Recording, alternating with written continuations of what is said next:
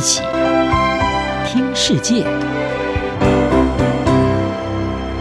欢迎来到一起听世界，请听一下中央广播电台的国际专题报道。今天的国际专题要为您报道的是：科技发展脚步难停，AI 真的有马斯克说的这么可怕吗？全球首富，同时也是电动车大厂特斯拉的执行长，也是创办人马斯克，还有苹果公司的共同创办人沃兹尼亚克，以及多位名人和上千名的 AI 专家，他们日前在一封公开信当中是呼吁，应该要在未来至少六个月暂缓开发比 OpenAI 最新发表的 GPT-4 还要强大的系统。理由是它会对社会和人类带来潜在的风险。GPT-4 呢是一项自然语言处理模型，一般认为它除了比稍早公开引起热议的 ChatGPT 更聪明之外，并且能够支援图像辨识和文本输入，在文字功能之外，更是一个多模态的工具。人们担心这一类 AI 开发计划的危险竞赛。在没有约束情况之下，可能会产生负面的后果，包括散布不实讯息和威胁人类的就业。在 AI 引起恐慌蔓延之际，意大利已经成为全球第一个禁止 ChatGPT 的国家，理由是担心隐私权会受到侵犯。不过，拥护 AI 的声音也不少，科技界有大批人士正在反击马斯克等人的言论，其中也不乏科技重量级的人士。微软公司的创办人比尔盖茨，他就告诉路透社说：“他说，我不认为要求特定团体暂缓动作就能够解决这项挑战。他并且认为，要在整个全球产业强制暂缓是存在困难。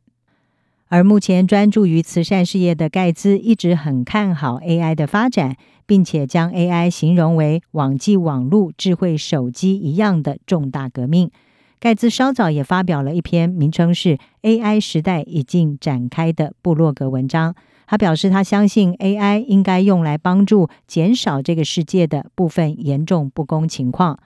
另外，人工智慧研究新创公司 Anthropic 是表示，当前的科技并不构成一项即将发生的担忧。而这个公司是获得了 Google 的母公司，也就是 Alphabet 一项四亿美元的投资。并且拥有他们自己的 AI 聊天机器人。Anthropic 认为，AI 系统在未来十年可能会变得更强大。现在打造护栏可能有助于降低风险，但是问题在于，没有人能够确定这些护栏可能或者应该是什么模样。OpenAI 的执行长阿特曼，他稍早也曾经在推特发文承认。他说：“一项包括民主治理在内的有效全球法规框架和领先的通用人工智慧公司之间做出有效的协调，是可以有助于 AI 未来得到良好的发展。不过，部分研究者是提出了另外一项问题，也就是暂停研究有可能抑制这个进展快速的产业，并且让专制政权国家可能会抢先开发出自己的 AI 系统。”开源搜寻引擎 U.com 的执行长，也是 AI 研究员索彻，他就表示，过度强调 AI 的潜在威胁，可能会鼓励不肖人士把这项科技用在不正当的用途。他说，夸大这些威胁会造成不必要的歇斯底里，而他认为这一封公开信的提议不可能去实行，而且是在错误的层次处理这项问题。旅游网站 lastminute.com 的创办人连恩·福克斯则是警告，不要对 AI 过度歇斯底里，或者是过度炒作。这位科技界的先锋呼吁各界要对有关 AI 的讨论应该更加的理智。他告诉 BBC，他认为应该要有 AI 制定规则框架，但是呢，企业也应该谨慎的思考如何的使用 AI。他说呢，科技不会停下脚步，而是随着数位化正在加速。因此，我们必须决定是否要以一种具伦理的、包容的、永续的方式来进行数位化。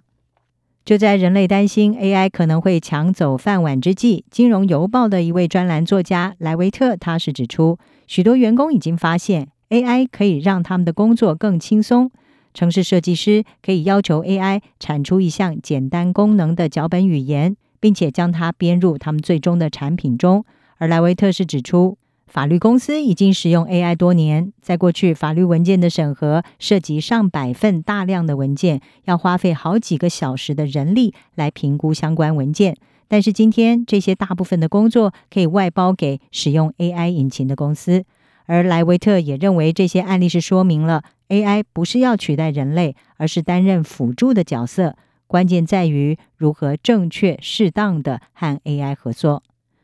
不论担忧还是支持，目前大家都同意的一件事就是，AI 快速发展的最糟情况是值得提早预防。短期之内，这意味着应该要提供 AI 使用上的透明度，并且保护用户免于遭到诈骗。长期来说，可能意味着确保 AI 系统不要超越人类的智慧，并且有效地维持人类对 AI 的掌控能力。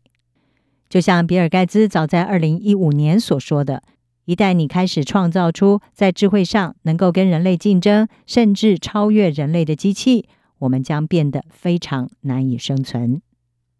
以上专题由陈宥嘉编辑，还静静播报。谢谢你的收听。